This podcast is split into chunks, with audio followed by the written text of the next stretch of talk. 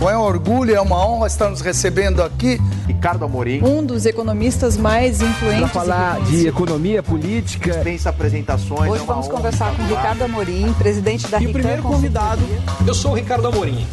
Um grande prazer estar aqui com vocês.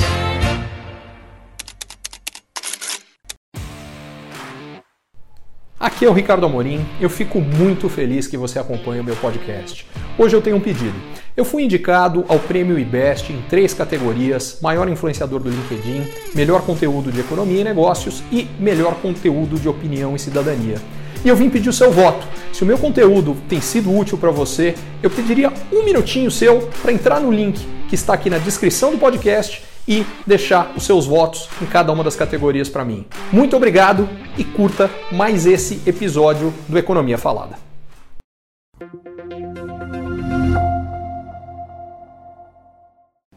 Tudo bom, galera? Coisa boa ter vocês por aqui. O que eu pretendo fazer aqui é falar de perspectivas, em primeiro lugar, para a economia no Brasil e no mundo. Segundo, o que está acontecendo na geopolítica mundial. Aliás, eu vou começar por esse tema da geopolítica mundial. Na sequência, vou falar um pouco sobre o que tem acontecido e o que eu acredito que deva acontecer com mercados financeiros, com investimento.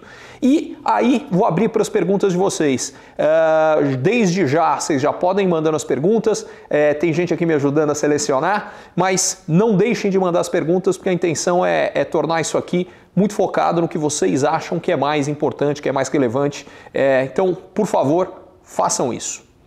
Bom, começando. Eu queria começar falando de uma grande mudança que eu acredito que possa estar acontecendo no mundo e quais são as consequências dela para o Brasil e para as nossas vidas diretamente. A gente uh, viveu durante uns praticamente 30 anos num mundo globalizado. O que, que significa um mundo globalizado? É um mundo sem barreiras. É um mundo onde a gente tem acesso a produtos, serviços melhores, mais baratos, não importa onde eles estiverem. Nem sempre foi assim.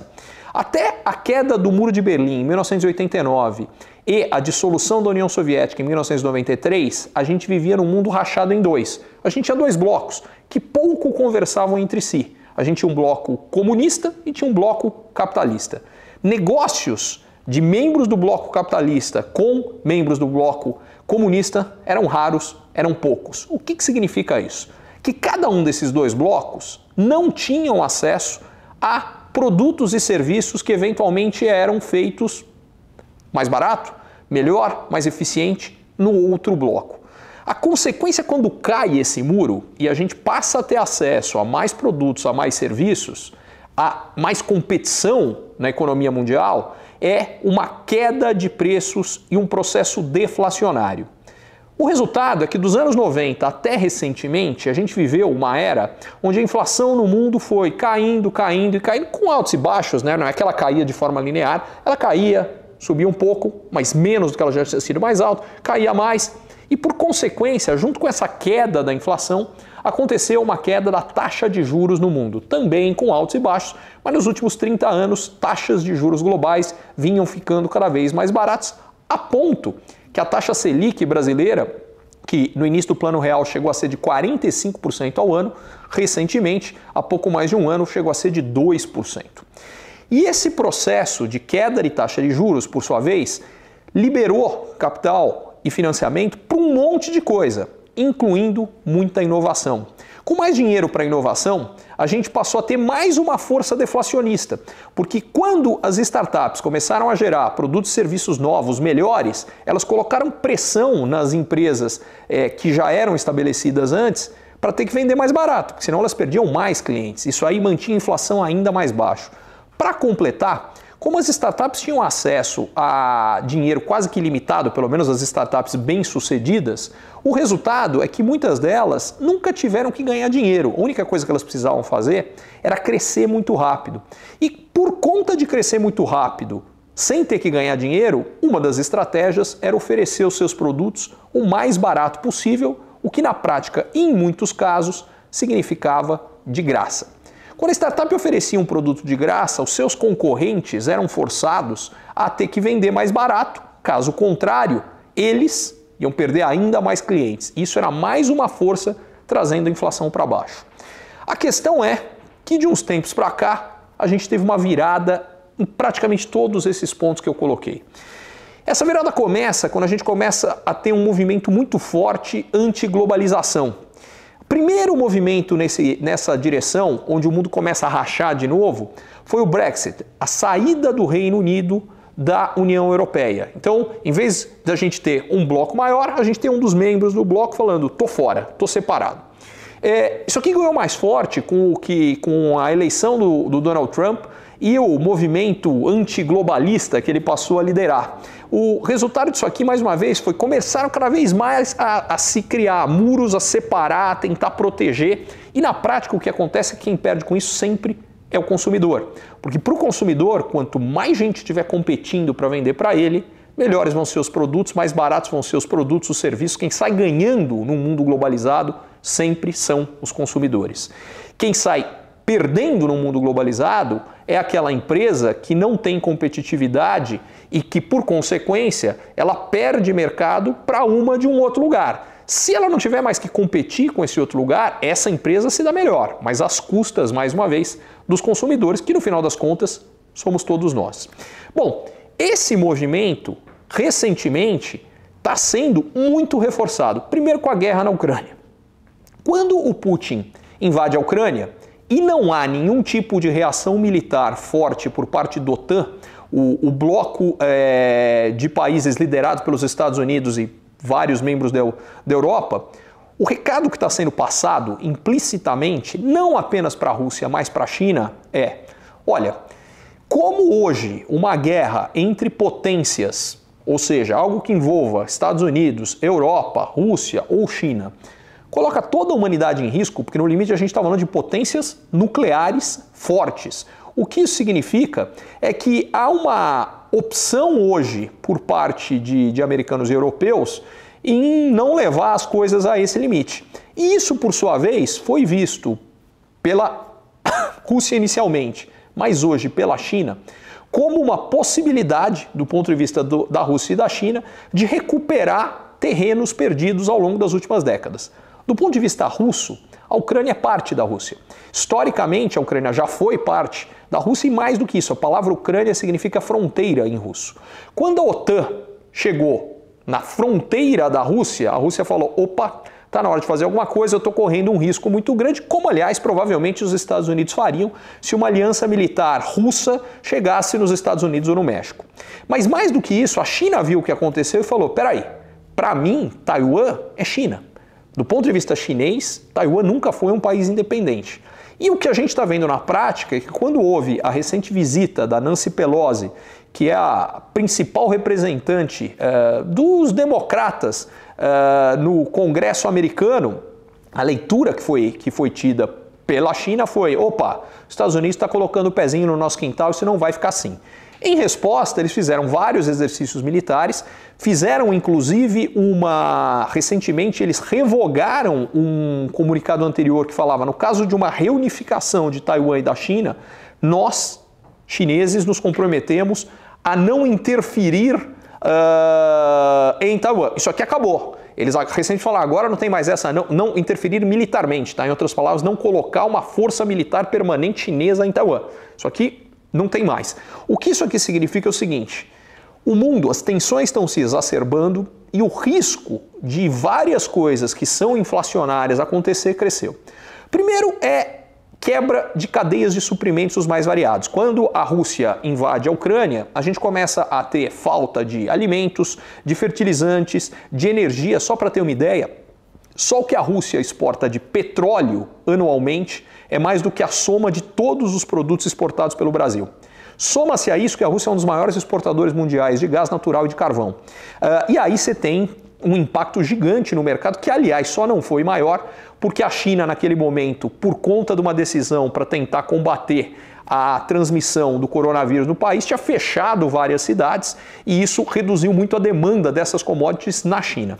Bom, mas o efeito prático é que soma-se a isso um risco parecido com Taiwan, que se acontecer de novo, afeta não só vários produtos, commodities, uh, a próprio custo do frete, Mas mais um frete marítimo, mas mais um detalhe: a China é uma, a China não, Taiwan é o maior produtor mundial de semicondutores, que basicamente hoje estão em tudo que tem alguma coisa eletrônica, que no fundo, cada vez mais, é absolutamente tudo. Recentemente, a produção mundial de veículos foi altamente impactada, começou a faltar automóvel, caminhão, trator, mundo afora, exatamente por falta de semicondutores. Se a gente tiver uma, um conflito bélico envolvendo Taiwan, isso aqui pode se exacerbar e demais. Isso num primeiro momento. Mas num segundo, se a gente de fato evoluir para uma tensão permanente muito maior entre eventualmente dois blocos, porque a Rússia só invadiu a China depois que duas semanas antes é, houve um encontro entre é, o líder russo, o Putin, e o Xi Jinping, onde eles definiram que, basicamente, olha, é, a China estava dando o apoio econômico uh, para que a Rússia tivesse condições de fazer isso, principalmente um sistema de pagamentos alternativo ao SWIFT, que é o sistema uh, usado tradicionalmente mundo afora para a gente fazer a compensação de operações financeiras no mundo inteiro. Porque sabia-se que, uma vez que a Rússia invadisse a Ucrânia, um dos riscos grandes e que se confirmou é que houvesse um bloqueio do acesso russo ao SWIFT. A, a, a solução para que a Rússia pudesse continuar fazendo negócio com o mundo era usar o negócio, é, era usar o sistema chinês e certamente essa foi uma das coisas que ficou acertadas naquele momento. Estou dizendo isso tudo porque se a gente continuar evoluindo para uma tensão crescente entre o que é um bloco oriental liderado por Rússia e China, com países uh, com regime político ditatorial e um outro bloco ocidental liderado por Estados Unidos e União Europeia, a gente pode voltar para aquele mundo rachado anterior à, queda do Muro de Berlim e à dissolução da União Soviética. E se isso acontecer, o mundo inteiro vai sair perdendo e a pressão de inflação no mundo vai ser significativa. Do ponto de vista brasileiro, tem um outro grande conflito que é se a gente ficar com o que eu acredito que é o mais provável, que é com o bloco ocidental democrático, afinal é isso que nós somos, é, a gente mantém o bloco onde vem a maior parte dos investimentos para o Brasil. Se a gente ficar com o bloco contrário, o bloco é, chinês-russo, a gente tem a maior é, parceiro comercial brasileiro. A maior parte das exportações brasileiras disparadas hoje, é, o país mais importante como destino comercial do Brasil é a China.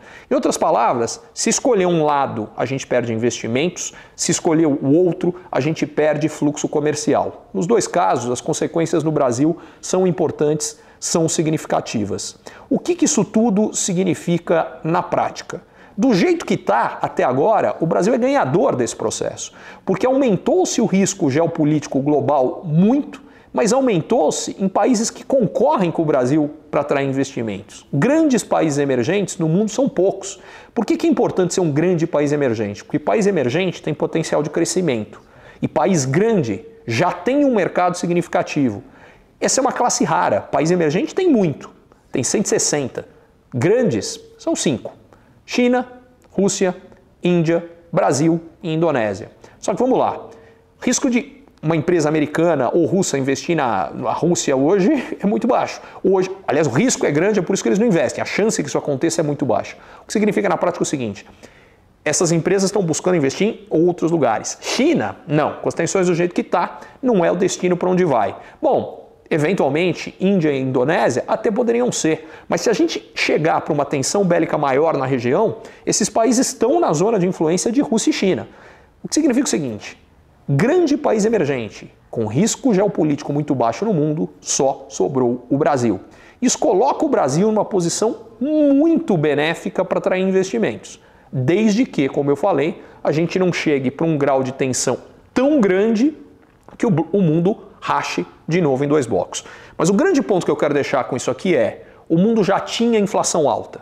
E tinha inflação alta porque antes disso, quando aconteceu a pandemia, houve uma quantidade de estímulos econômicos, tanto pelo lado fiscal, quer dizer, gastos de governos mundo afora, quanto monetário, taxas de juros as mais baixas da história. Aliás, no caso de Japão e Europa, taxas de juros negativas. No caso dos Estados Unidos, taxa de juros zero.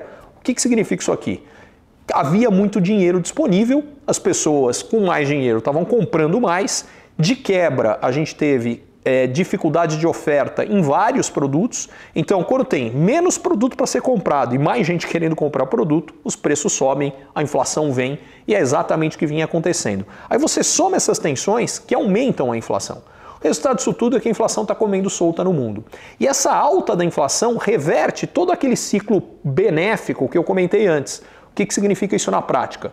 Mais inflação significa que os juros têm que subir. Aliás, no Brasil, subiram antes e subiram mais que em todo o resto do mundo. Taxa Selic, que era de 2%, hoje está na faixa dos 14%. O que, que isso aqui significa? Dinheiro ficou mais caro, crédito ficou mais caro, com menos crédito ou com crédito muito mais caro, que as duas coisas estão acontecendo, menos gente vai às compras. Menos gente comprando automóvel, por exemplo, significa que as montadoras vendendo menos automóveis provavelmente vão ter um número menor de operários na fábrica. E vão ter também, aí no caso das concessionárias, menos gente vendendo automóvel. Essas pessoas que perdem o emprego, por sua vez, elas antes pretendiam trocar de televisão, mas agora elas estão sem dinheiro para isso. Ao não comprarem a televisão, quem faz televisão e quem vende televisão vai acabar mandando gente embora, que por sua vez pretendia comprar mais supermercado. Não vão fazer isso agora. Então, a alta de juros tem um efeito, por um lado, de segurar a inflação, porque dificulta para quem quer vender conseguir vender, mas ela faz isso às custas de recessão econômica, que é para onde o mundo vem caminhando recentemente. Uma tensão geopolítica podia tornar essa, essa recessão muito mais grave. Isso tudo para dizer o seguinte: a gente é, passou a ter um quadro mais complicado. Mas o Brasil, paradoxalmente, neste momento, tá, isso é uma raridade. Normalmente, quando o mundo pega qualquer tipo de gripe econômica, que tem pneumonia econômica. Dessa vez não. O que está acontecendo é que o Brasil começou, ele teve que enfrentar o problema da inflação antes do que o resto do mundo e com mais agressividade.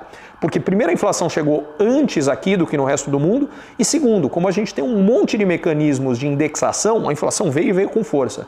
Só que a gente fez a lição de casa. E como aqui é um dos únicos lugares no mundo com taxa real de juros positiva, ou seja, taxa de juros mais alta do que a inflação, a inflação aqui já vem dando sinais de queda, que aliás se somou com a medida tomada pelo governo de reduzir temporariamente até o final desse ano vários impostos. Só para deixar claro, o efeito disso foi deflação no mês de julho. Possivelmente a gente tenha uma outra pequena deflação ou uma taxa de inflação muito perto de zero no mês de agosto. Só que a contrapartida, nesse caso dessa medida, é como ela é temporária, quando os impostos voltarem, que é no começo do ano que vem, aí é o contrário, os preços sobem tudo de novo, a inflação vai acelerar outra vez, mas ela vai só compensar o que caiu agora. Deixando de lado essa medida que é temporária, o efeito da alta de juros, esse não é temporário, ele permanece enquanto a gente tiver, de fato, esse aperto monetário, essa, esse encarecimento do crédito. Isso tudo para falar o seguinte: é, nos últimos meses, a economia mundial vem sentindo e sentindo bastante. E o Brasil está na contramão. Nos últimos meses, ou mais especificamente nos dois últimos trimestres, os números da economia brasileira foram bastante melhores. A gente tem conseguido, ao mesmo tempo, gerar um número grande de empregos. Só para ter uma ideia, desde o ponto mais baixo, logo depois do início da pandemia, o Brasil já tinha um problema gravíssimo de desemprego, que ficou ainda mais grave, e desde então o Brasil vem gerando emprego num ritmo alucinante. Para ser específico, de lá para cá, em menos de dois anos, o Brasil colocou 15 milhões de pessoas a mais com emprego e vem colocando mês a mês em ritmo recorde e vai continuar. Por quê? Porque apesar disso tudo, o Brasil ainda tem muita gente desempregada. Na prática, no começo desse ano, a taxa de desemprego no Brasil era de cerca de 14%. Hoje ela é de cerca de 9%. Em nenhum outro país do mundo houve nesse ano uma queda, pelo menos das, das 20 maiores economias mundiais, em nenhuma delas houve uma queda de mais de um ponto percentual. Aqui caiu 5. E vai continuar a cair, porque, como eu dizia, ainda tem uma grande oferta de mão de obra. O que está acontecendo lá? Ainda que agora não esteja caindo, no resto do mundo a taxa de, a taxa de desemprego é muito mais baixa que no Brasil. Nos Estados Unidos, por exemplo, ela é de pouco mais de 3,5%. O que, que significa isso aqui?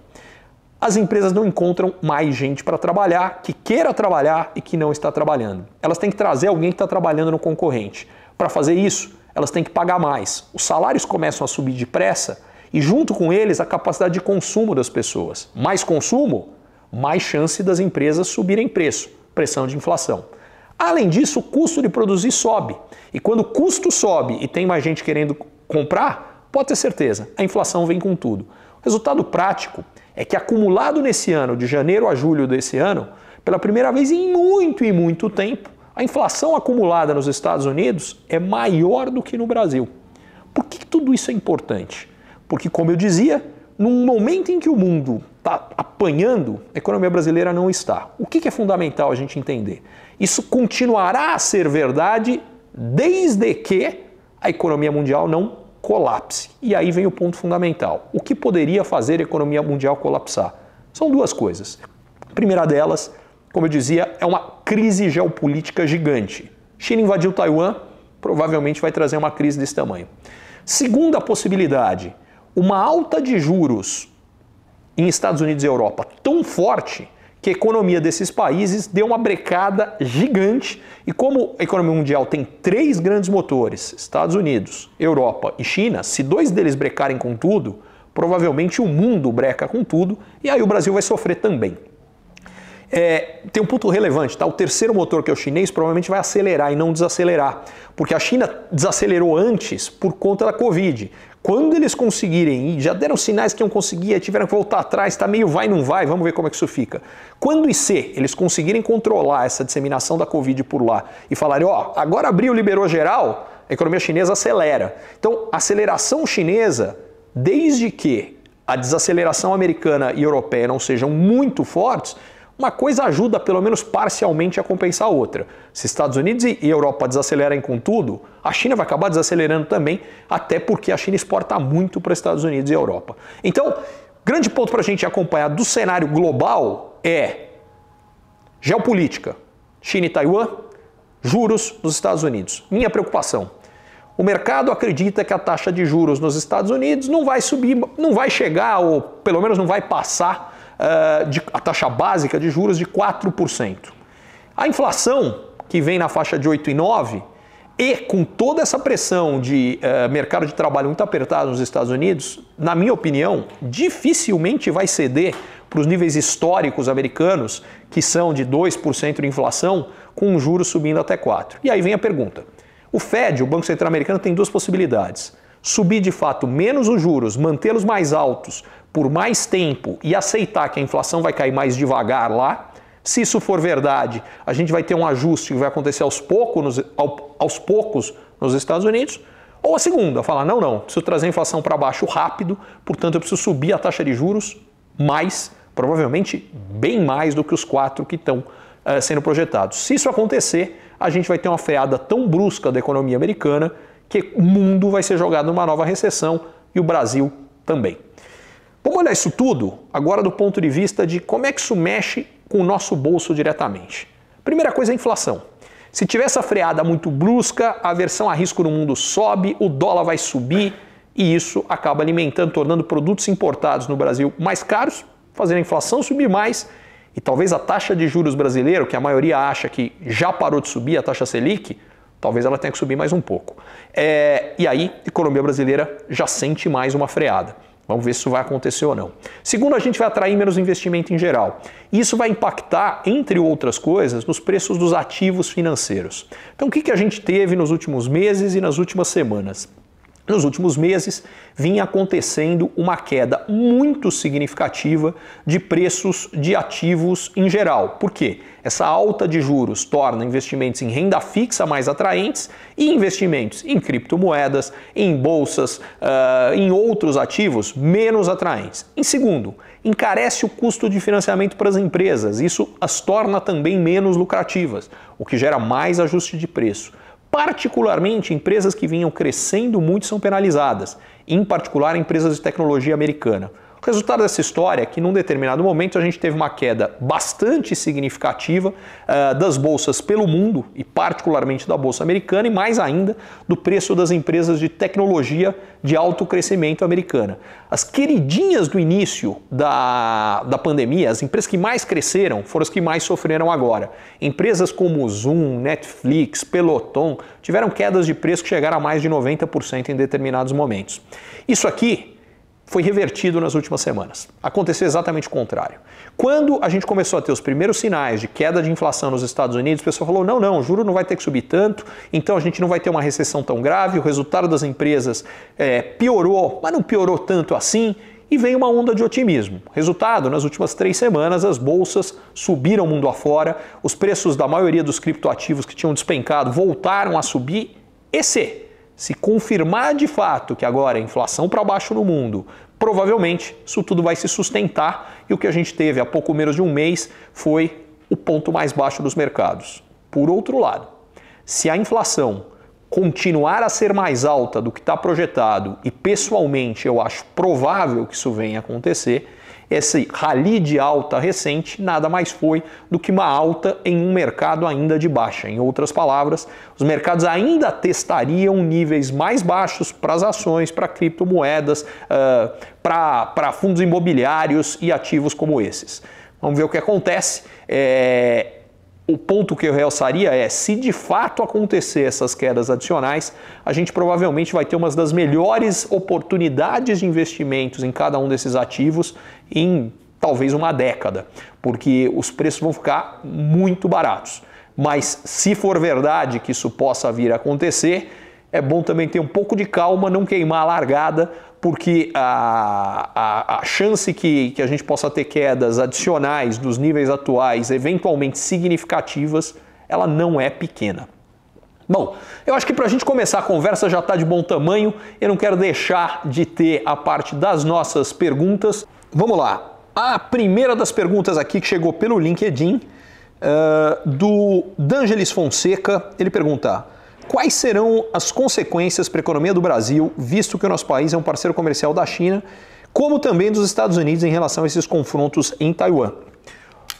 Olha, D'Angelis, por enquanto as consequências são perto de nenhuma. A, a consequência importante é se esses conflitos se mantiverem. É, já há algumas consequências concretas acontecendo. Então, por exemplo, mesmo antes do conflito aparecer, desde que a Rússia invadiu é, a Ucrânia e ficou claro que esse risco de uma invasão chinesa em Taiwan tinha crescido, os Estados Unidos resolveram voltar a produzir semicondutores uh, no país. Então eles vêm investindo nisso, porque eles não tinham mais uh, produção de semicondutores, uh, e essa eu acho que é uma das consequências que serão cada vez mais importantes. os países, com esse aumento do risco geopolítico, cada vez mais eles vão querer ficar menos dependentes do resto do mundo. Quando a gente olhava para a decisão de onde produzir, basicamente há um critério que definia isso: custo. Onde é mais barato produzir? Agora, as empresas e os países estão olhando para dois critérios. O primeiro é custo, o segundo é risco. Do ponto de vista das empresas, é o risco de ter a cadeia de produção quebrada. Em outras palavras, se eu tenho um produto feito em cada parte do mundo e de repente dá um problema em um deles e me falta um dos componentes que eu preciso, e eu tenho que parar toda a minha produção porque eu não tenho esse componente, eu tenho mais risco do que se eu tiver uma produção que está concentrada no mesmo lugar. Do ponto de vista dos países, a dependência de componentes, matérias-primas, fontes de energia uh, que venham de lugares onde eventualmente a relação deste país com o outro não é a melhor dos, de todas, também ficou mais relevante e mais importante. Em termos práticos, como eu dizia, a questão é não é hoje, mas se chegar a um conflito bélico, onde, mais uma vez, é, chegue num ponto, que é o que aconteceu, uh, por exemplo, na Segunda Guerra Mundial. Num determinado momento, o Brasil teve que resolver. E aí, para que lado ele vai? E ele fez uma opção. Podemos chegar a um ponto de ter que fazer uma opção, mesmo que não seja uma opção bélica, tá? mas que seja uma opção comercial, de fazer parte exclusivamente de um desses blocos? Pode ser que chegue nesse ponto, não estamos nem perto disso. Isso aqui não é uma preocupação para hoje, mas pode vir a ser uma preocupação daqui a alguns anos ou talvez muitos anos, dependendo de como tudo isso vai evoluir. Segunda pergunta do Diogo Forjas, que veio do Instagram. É, mas a China está bem economicamente? Por que interrompeu cadeias produtivas simples como a de peças automotivas e até tesouras? É, a China teve o seguinte problema. Quando, uh, em abril, ela viu o seguinte filme acontecendo ali do ladinho dela em Hong Kong. Hong Kong teve uma nova, um novo surto de Covid que, proporcionalmente ao tamanho da população, ou seja, considerando o número de mortes por milhões de habitantes, ele foi duas vezes pior do que o que houve no início da pandemia na Espanha ou na Itália. Lembra aquelas cenas grotescas, horrorosas que a gente viu, que faltava tudo, faltava hospital, faltava ambulância? Morreu duas vezes mais gente proporcionalmente em Hong Kong agora. Por que isso aconteceu?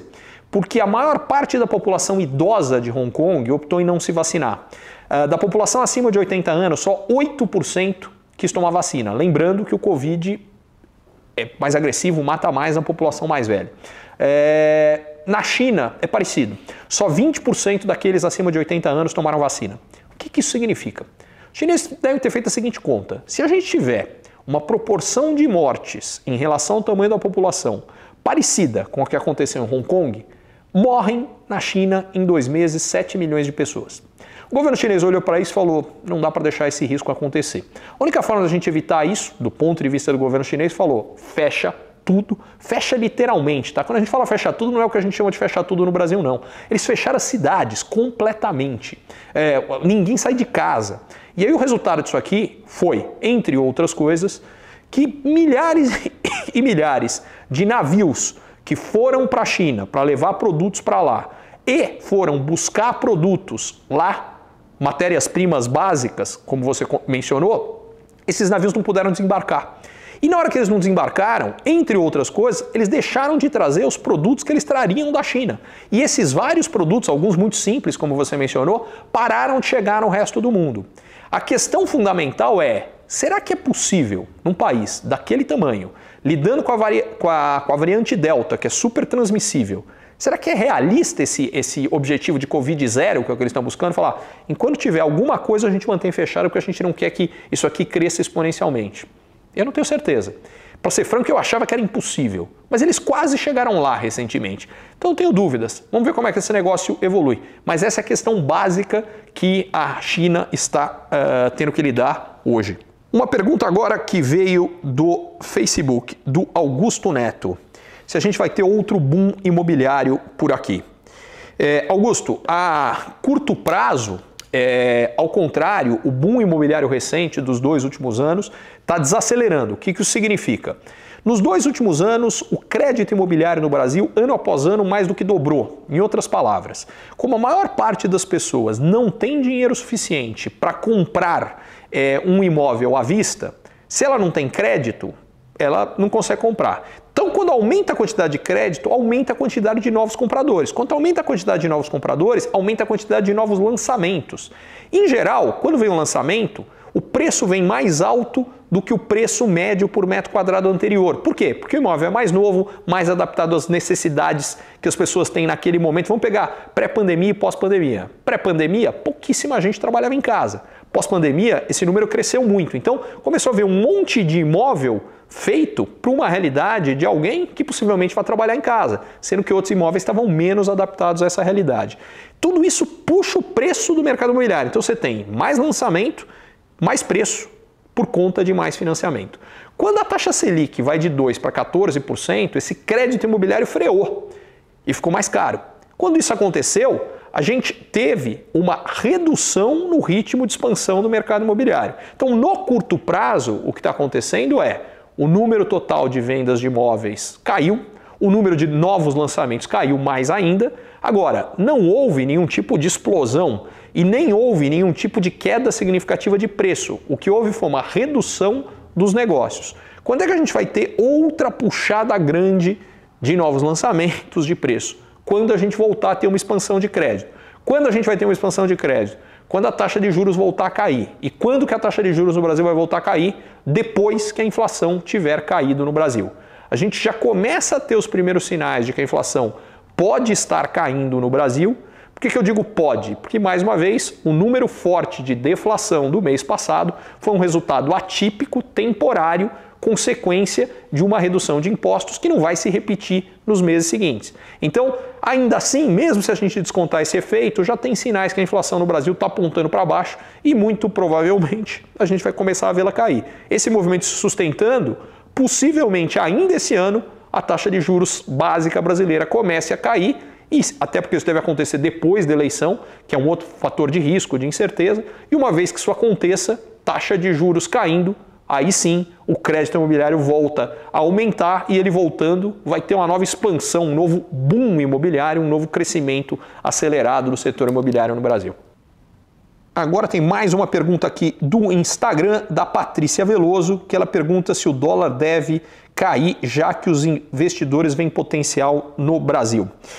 É, Patrícia, se a gente for olhar só do ponto de vista da, do potencial de investimento de longo prazo das empresas que eu falei, a resposta seria sim. Só que esse é um de vários fatores que se juntam para a gente determinar para que direção vai o dólar. O segundo fator é a atração brasileira de investimento. É, o que, que determina a atração brasileira de investimento, não só de longo prazo das empresas, mas do investidor financeiro, aquele cara que coloca dinheiro em bolsa, coloca dinheiro em renda fixa? Primeiro, é o diferencial de juros entre os países. Em outras palavras, para o Brasil atrair dinheiro de renda fixa, ele tem que pagar uma taxa de juros mais alta do que os Estados Unidos, porque para receber a mesma coisa, os Estados Unidos é menos arriscado, todos os investidores no mundo vão preferir deixar o dinheiro lá. Quanto maior essa diferença, maior a nossa capacidade de atração. Então, qual é a questão fundamental? Daqui para frente, é de se imaginar que a taxa de juros nos Estados Unidos vai subir mais, talvez bem mais do que no Brasil. Então, a diferença da taxa de juros hoje está maior do que provavelmente ela vai ser no futuro. E isso deveria ser um fator para, ao contrário, ter eventualmente uma parte do dinheiro saindo do Brasil, comprando dólares e fazendo o dólar subir. Por que eventualmente? Porque ainda que essa diferença vá fechar, ela é tão grande que desde que não haja uma percepção de risco muito grande de investimento, eu diria que esse efeito deve ser pequeno. O outro efeito que ajuda o dólar a cair no Brasil é o forte superávit da balança comercial brasileira. As commodities agrícolas, minerais, metálicas, de energia estão em preços muito altos. Como o Brasil exporta muito mais commodities do que ele importa, preços altos significa que o superávit da balança comercial brasileira, que é a diferença entre o que a gente vende para o exterior e o que a gente compra do exterior, está muito grande. Entra um monte de dólar no Brasil, a oferta de dólar aumenta, o preço do dólar tende a cair. E os dois últimos fatores eu deixei para o final porque são os dois mais importantes. O primeiro é uma percepção de risco associada à eleição no Brasil. Quanto mais tiver gente com medo, preocupado com o que vai acontecer com o resultado da eleição no Brasil, maior o risco de gente mandar dinheiro para fora. Isso faria o dólar subir. E o segundo é o cenário externo.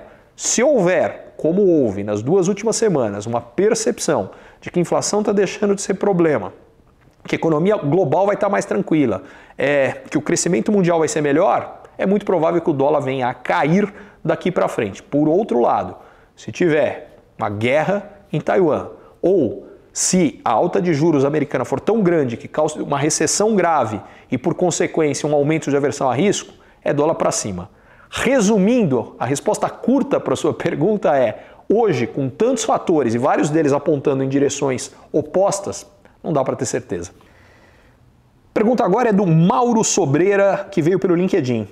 Se uh, o Brasil não estaria melhor posicionado com os conflitos que estão acontecendo na Europa e na Ásia e com a inflação nos Estados Unidos, será que não é a hora dos investidores estrangeiros olharem o Brasil com mais interesse? Resposta é sim, Mauro. É exatamente isso. O Brasil se tornou mais uh, interessante. O que joga contra isso hoje é a incerteza causada pela eleição. Se a gente não sabe quem vai ser o próximo presidente, a gente não tem certeza quem será o próximo presidente, é, o que acaba acontecendo é que a, o risco de investir no Brasil fica maior e com mais risco a nossa capacidade de atração de investimento fica mais limitada. Então o que eu diria, a médio e longo prazo, sem dúvida a resposta da sua pergunta é sim. Considerando os próximos poucos meses, quando essa incerteza é importante, a resposta é nem tanto. Passada a eleição, ganhe quem ganhar, desde que quem ganhar dê sinais que vai adotar políticas econômicas sólidas, eh, que vai cuidar bem das contas públicas, eh, que não vai adotar medidas populistas, a resposta vai continuar sendo sim. Se o que eu acabei de falar não acontecer, talvez ela não seja assim. Pergunta do Diogo que chegou pelo Facebook. É, as startups representam quanto? Qual a fatia do mercado em quais segmentos? Por exemplo, pressionam alimentos e serviços.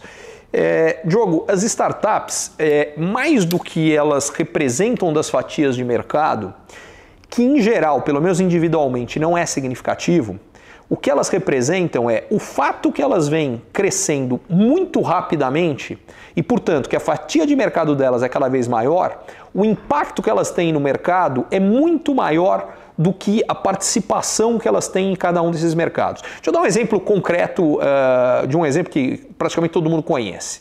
É, o Nubank, serviços financeiros, cartão de crédito. O Nubank cresceu extraordinariamente nos últimos anos com uma estratégia que fundamentalmente passou pela oferta de cartões de crédito de graça, que competidores não faziam. Ao fazer isso, e não só isso, oferecer uma série de produtos financeiros sem tarifa, ela pressionou os bancos grandes já estabelecidos a, que estavam perdendo clientes para o Nubank a fazer alguma coisa. O que eles fizeram? Tiveram que passar a oferecer produtos mais baratos. No lado de investimentos, a XP fez a mesma coisa com os grandes bancos. Ela já há muito tempo veio oferecendo produtos de investimento é, com custo menor para quem investia, o que forçou os grandes bancos também a reduzirem o que cobravam e aumentar a oferta de produtos que faziam. Eu estou pegando produtos financeiros, mas isso vale para tudo. Isso vale quando surge uma startup de alimento, uma startup de transporte, uma startup de ginástica, uma startup do que você quiser. Então elas vêm impactando praticamente, se não todos os setores da economia, de forma desigual, alguns mais do que outros, mas elas vêm impactando todos pela competição nova que elas representam, o que força as empresas que já estavam no setor a mudar as práticas que elas tinham, e é isso que ajuda o consumidor que acaba tendo produtos mais baratos, serviços mais baratos, por conta dessa competição crescente. Pergunta agora que chegou pelo Facebook é do Roberto Dória. A inflação global tem como retornar a patamares baixos com como o indiano e o chinês, com o indiano e o chinês consumindo mais produtos, principalmente alimentos. É, Roberto, a, a, resposta passa por dois pontos, tá? O que, que determina a inflação? O equilíbrio entre, por um lado, o que você ressaltou, que é a procura pelos produtos, quanto as pessoas estão consumindo, e segundo, a capacidade de produzi-los. Se a gente consegue aumentar a oferta tão rapidamente quanto, ou mais rápido do que aumenta a demanda, os preços caem. Em outras palavras, se a gente consegue produzir muito mais, mesmo que as pessoas queiram comprar mais, mas o que elas querem comprar mais não é mais do que a gente aumentou a capacidade de produção, não tem problema de inflação. O problema de inflação surge quando o consumo cresce mais rapidamente do que uh, a capacidade de produção que é o que vem acontecendo quando a gente tem quebras na capacidade de produção, sejam por conflitos bélicos, seja porque a pandemia quebrou cadeias de produção uh, e, ao mesmo tempo, tem muito mais gente comprando. Então, sim, a questão de Índia e China consumirem mais pressiona preços, mas apenas quando a capacidade de produção não consegue acompanhar esse aumento de demanda de consumo. Pergunta aqui da Andresa Poldi. Como eu explicaria essa onda massiva de demissões coletivas no Brasil? Andressa, isso vem acontecendo nas startups, não na economia como um todo. Pelo contrário, se a gente for pegar os dados de emprego do CAGED, que pega todos os empregos que foram criados e todos os que foram destruídos no Brasil, nos últimos meses a gente tem tido mês após mês uma geração, vou arredondar aqui, média de mais ou menos 200 mil empregos a mais do que o número de empregos que são destruídos. Essas demissões coletivas estão acontecendo nas startups. Por quê? Porque acabou o acesso ao dinheiro barato uh, e ilimitado que elas tinham. Então funciona assim: eu montei uma empresa, uh, sei lá o que ela faz, pode fazer qualquer coisa, uma empresa de transporte de pessoas. E o que eu estou uh, vendo é que eu tenho concorrentes que também estão fazendo isso. Como é que eu vou ser a empresa líder do setor? Crescendo tão rápido que eu vou ter uma fatia de mercado tão grande que esses meus concorrentes não vão conseguir competir comigo. Como é que eu faço isso? Investindo em tecnologia, em marketing, em equipe, contratando um monte de gente. Para fazer tudo isso que eu preciso, dinheiro. Então, quem tinha acesso a muito dinheiro, colocava muito dinheiro nisso, mesmo perdendo dinheiro. Por quê? Chegava numa hora, eu captei 200 milhões de reais, eu gastei os 200 milhões de reais, eu chegava nos investidores que eu já tinha e outros falar, olha, Olha como eu estou bem posicionado para ser o líder dessa brincadeira e em um futuro qualquer ganhar muito e muito dinheiro com isso. Fala, tá aqui mais um bilhão de reais para você. Eu ia lá e gastava, e gastava, gastava. Próxima rodada, tô aqui 5 bilhões de reais para você. E por aí vai. Esse dinheiro Depois que os juros subiram muito, secou e secou demais. E é fácil entender por quê. Com taxa de juro negativa na Europa e no Japão, pegar um exemplo real. Uh, o governo grego, que cinco anos atrás estava dando calote na sua dívida, chegou a emitir dívida com taxa de juro negativa. O que, que significa isso? Você paga para financiar o governo grego. Você vai lá, coloca mil euros, vai buscar um ano depois, você não tem mais mil, você tem 990. É, o que, que isso aqui significa? Entre eu saber que se eu deixar o dinheiro nesse título do governo grego, eu vou perder dinheiro, na melhor das hipóteses, perco 10 euros. Na pior, o governo grego não me paga de volta e eu perco tudo. Se eu estou correndo o risco, estou disposto a correr o risco de perder tudo, melhor financiar uma startup que, se der certo, eu posso ganhar um monte de dinheiro. No governo grego eu sei que eu vou perder de qualquer jeito. Talvez eu perca pouco, que é o mais provável, e tem uma probabilidade menor que eu perco tudo. Não parece, um, parece fazer sentido eu pegar e colocar esse dinheiro para uh, ah, financiar uma startup. Agora, Vamos trazer para a realidade brasileira. Quando esse juro sai de 2% para 14%, a 2%, que era a taxa Selic, o cara fala, melhor financiar uma startup. A 14% ele fala. E com a economia mundial freando, ele fala, melhor não. Melhor eu correr menos risco. Nessa hora, seca o dinheiro para as startups e aquelas startups que vinham perdendo muito dinheiro tiveram que cortar custo para conseguir fazer as suas contas zerarem, que as suas receitas, no mínimo, se tornem iguais às suas despesas. Como elas fizeram isso? As demissões em massa a que você se referiu. Para ser muito franco, eu acho que esse movimento não terminou nem no Brasil, nem no mundo. A gente ainda vai ver mais demissão vindo desse, desse grupo de startups. Uh, pergunta no, que veio do Instagram do Gilberto. Tem um cenário positivo para o varejo brasileiro, tendo em vista uma possível baixa de juros ou mesmo reflexo das quedas dos preços de combustíveis. É, Gilberto, a, a, parte da queda dos preços dos combustíveis já tem dois impactos positivos no varejo. O primeiro é que reduz o custo de transporte no varejo, que é um custo relevante e importante particularmente com o crescimento recente do e-commerce. É, significa que o varejo pode vender mais barato. Vender mais barato, ele vende para mais gente. O segundo é que ele aumenta a quantidade da renda disponível no bolso do consumidor. Se o consumidor gastar menos é, no posto de gasolina, sobra mais dinheiro para ele poder comprar mais do varejo. Então isso beneficia o varejo diretamente. A respeito dos juros, os juros por hora e ainda se confirmar se isso efetivamente vai ser verdade, a expectativa é que eles parem de subir. Começar a cair vai demorar mais. Então, para que isso venha ajudar o varejo, não vai ser agora, vai ficar mais para o final desse ano, talvez para o ano que vem, dependendo do que vai acontecer. Quando acontecer, vai ajudar o varejo? Sem dúvida. E aproveitando, além do desempenho do varejo, isso vale do ponto de vista a gente pensar do varejo como oportunidade, ações de empresas varejistas como oportunidade de investimento. Essas ações foram ultra penalizadas mais recentemente, quedas gigantescas de preço, dependendo, a gente chegou a ter queda acumulada de 90% de preço, o que significa que algumas das empresas desse setor ficaram baratíssimas. Quando esse movimento de retomada acontecer, e talvez haja sinais de que já esteja começando, mas principalmente quando eles fortalecer, a gente deve ter uma recuperação importante. E aliás, um outro fator favorável, importante ao varejo é, faz mais de dois anos que o Brasil vem gerando bastante emprego, mas faz não chega a fazer seis meses que o Brasil começou a ter recuperação de renda. Porque o que estava acontecendo? Como a inflação subia muito rápido, os salários não estavam subindo no mesmo ritmo. Então o que, que significa? Inflação de 12%, uh, alt, média, inflação uh, alta de salário médio de 7%, significa que o poder real de compra das pessoas caiu 5%, ficou menor. As pessoas tinham menos dinheiro para gastar no varejo. E o que, que aconteceu? Nos últimos meses, começou, com a inflação começou a dar sinais de baixa, isso começou a mudar. Somado a esse fator, o varejo está se beneficiando do final de um outro efeito, que é o que eu chamo de efeito eu mereço.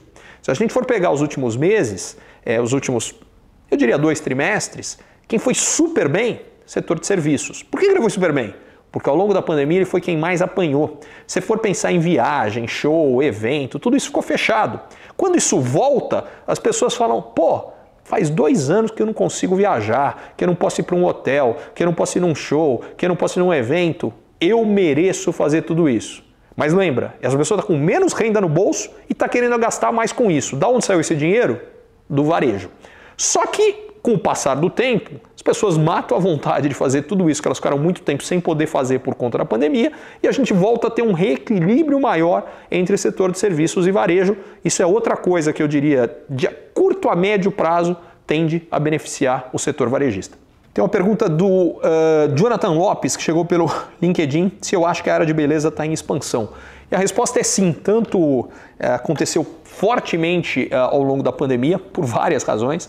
A primeira razão é a autoestima. É, quando a vida está muito difícil, a necessidade das pessoas se sentirem bem é, e melhores, mais bonitas, ela cresce.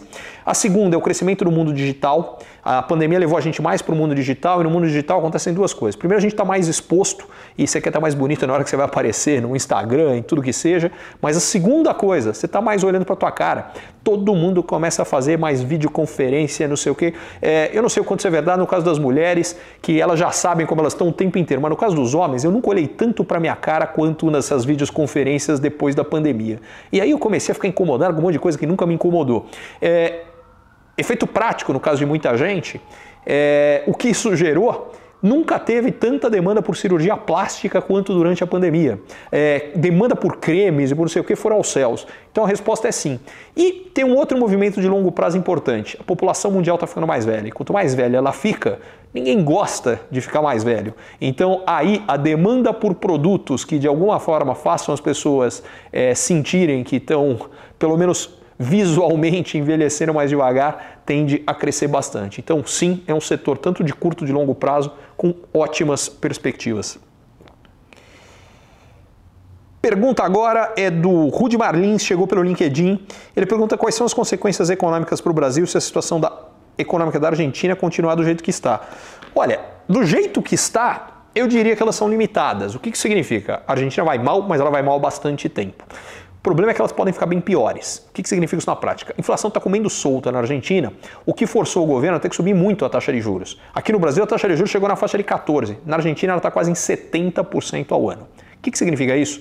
Vem uma grande recessão na Argentina. Qual é o risco? Que a gente tenha, eventualmente, uma instabilidade política até com manifestações populares que podem eventualmente levar a uma troca de governo. A gente. É uma das coisas importantes para entender é que a economia determina demais os movimentos políticos. E quando a gente tem grandes movimentos que geram insatisfação popular, particularmente grandes altas de preços de alimentos e combustíveis, isso acontece mundo afora. Por exemplo, a Primavera Árabe ela foi consequência de um movimento muito forte de preços de alimentos, em particular preço de arroz, naquele momento que teve um impacto significativo, começou pela Tunísia e espalhou é, pelo Meio Oriente pelo, pelo Oriente Médio. Aqui, a gente já tem alguns países latino-americanos, a gente teve recentemente manifestações grandes acontecendo no Panamá, teve no Equador, já na Argentina a gente já chegou a ter confusão, é, tentativa de, de, de furto em supermercado, enfim, se piorar muito, piorando na Argentina, tem dois impactos relevantes no Brasil. O primeiro impacto é o fluxo comercial do Brasil com a Argentina. A Argentina é um parceiro comercial importante brasileiro, é o terceiro uh, parceiro comercial brasileiro na prática, eu digo na prática porque tem operações que acontecem por outros países, mas nos quais eles são intermediários. É, e a, a soma uh, disso daqui é que também a percepção de risco da América Latina piora, porque a gente já teve esses problemas. Começa a ter um grande problema político na Argentina, vai ter muita gente perguntando: será que o Brasil corre um risco igual? Isso reduz a capacidade brasileira de atração de investimentos. Pergunta que chegou do Joel Martins pelo YouTube. Criptomoedas são boas opções daqui para frente? Joel, depende de um monte de coisa, a começar por quão forte é o seu coração. É, as criptomoedas, é, eu tenho algumas certezas e algumas dúvidas. Certeza. Primeiro, a gente vive num mundo, como eu falei, que é, o risco de pressões inflacionárias maiores daqui para frente é significativo. Mais inflação, por si só, significa, entre outras coisas, porque essa inflação está vindo de mais emissão de moeda, é, significa que as moedas tradicionais perdem valor. Como é que você se defende? Aplicando em criptomoeda, aplicando em imóveis, aplicando em propriedades rurais, aplicando em ativos reais, uh, aplicando em metais preciosos ou nas criptomoedas. Então, a longo prazo, tem uma demanda? Sem dúvida nenhuma. Segunda certeza que eu tenho: os governos não gostam do que as criptomoedas fazem porque o que elas fazem é tirar poder dos governos, porque basicamente, quando você tem um monte de criptomoeda, o governo não consegue controlar o processo inflacionário, por exemplo, aumentando ou diminuindo a oferta de moeda, porque essa oferta de moeda não é controlada pelo governo. É controlada pela regra que determina quanta moeda vai ser minerada ao longo do tempo. Aliás, é por isso que elas são atraentes quando os governos estão enchendo o mundo de moeda. Agora, o que isso significa é governos perdendo poder. Quando eles perdem poder, eles tendem a reagir. O risco é que a gente tenha movimentos que já tiveram vários, mas até agora não coordenados, de governos banindo o uso de criptomoeda, tornando isso crime. É, enquanto é um país ou outro, não tem problema, porque você faz através de outro país. Agora, se tiver um movimento coordenado num determinado momento, a gente pode ter de uma hora para outra, você fala, e agora que eu faço com essa criptomoeda, não consigo usá-la para mais nada, o valor dela despenca. Esse é um risco importante. Tendo dito isso, o movimento que a gente viu recente é mais um de muitos. Você pega a história do Bitcoin, ele já teve é, três vezes, depois de grandes altas, quedas de mais de 90%. É, elas costumam acontecer a cada mais ou menos três anos, tem uma queda de pelo menos 80%. É, queda que ela cai pela metade do preço, é quase que ano sim, ano não, às vezes mais do que isso. Então esses movimentos de queda são significativos. E aí vem meu ponto. O que eu diria é, Aproveite grandes quedas, e quando eu falo grande é de 50% para mais, tá? 50% você começar a fazer alguma coisa e ser agressivo na hora que é acima de 80% no que você vai fazer para montar suas posições. E aí tem duas formas de lidar com isso. Uma é falar, Outra coisa, uma parte pequena do que você tem, tá? Porque o risco é grande, o potencial de alta é gigante, então você pode ganhar muito dinheiro, e aí é o risco. Se você não tiver nada em criptomoeda e esses mercados sustentarem ao longo de mais tempo altas significativas, basicamente você vai ficar pobre, porque o preço de tudo sobe quando tem muita gente ganhando dinheiro com criptomoeda e tendo mais dinheiro para comprar o resto. O preço vai subir e você não vai conseguir comprar porque você não se beneficiou disso. Por outro lado, não pode ser muito. Porque se for uma parte muito grande do teu portfólio e de uma hora para outra aconteceu outra coisa que eu comentei, que é acontece algo que joga o preço disso aqui lá embaixo, não pode ser um dinheiro que vai te quebrar, que te vai fazer um impacto grande. Em outras palavras, o que eu acredito é aproveite grandes baixas e, segundo, uma parte pequena do seu portfólio. Bom, estamos no finalmente aqui. Quero uh, fazer aqui, estou vendo aqui que as perguntas, inclusive, já chegou mais um monte de coisa, mas não consigo falar tudo. Então, queria falar o seguinte: reforçar o ponto aqui. Uh, que o link para votação do Prêmio IBEST, para quem ainda não votou, Dá essa força para mim, por favor. Ele tá nos stories, no caso do, uh, do Instagram e do Facebook, tá na bio do Instagram e uh, dá para fazer também através do QR Code que você está vendo, para quem consegue apontar para esse QR Code. Conto com o seu voto, espero que você tenha curtido essa live. Se curtiu, aproveita, marca alguém aqui que vale a pena ver, isso aqui vai continuar disponível. Compartilha com mais gente, manda para mais gente. Ó, prazer gigante estar com vocês, muito bacana. Uh, vamos ver se a gente faz isso com mais frequência. Queria agradecer a todos vocês e obrigado. Conto com o voto de vocês, hein? É isso aí. Valeu, gente. Obrigado.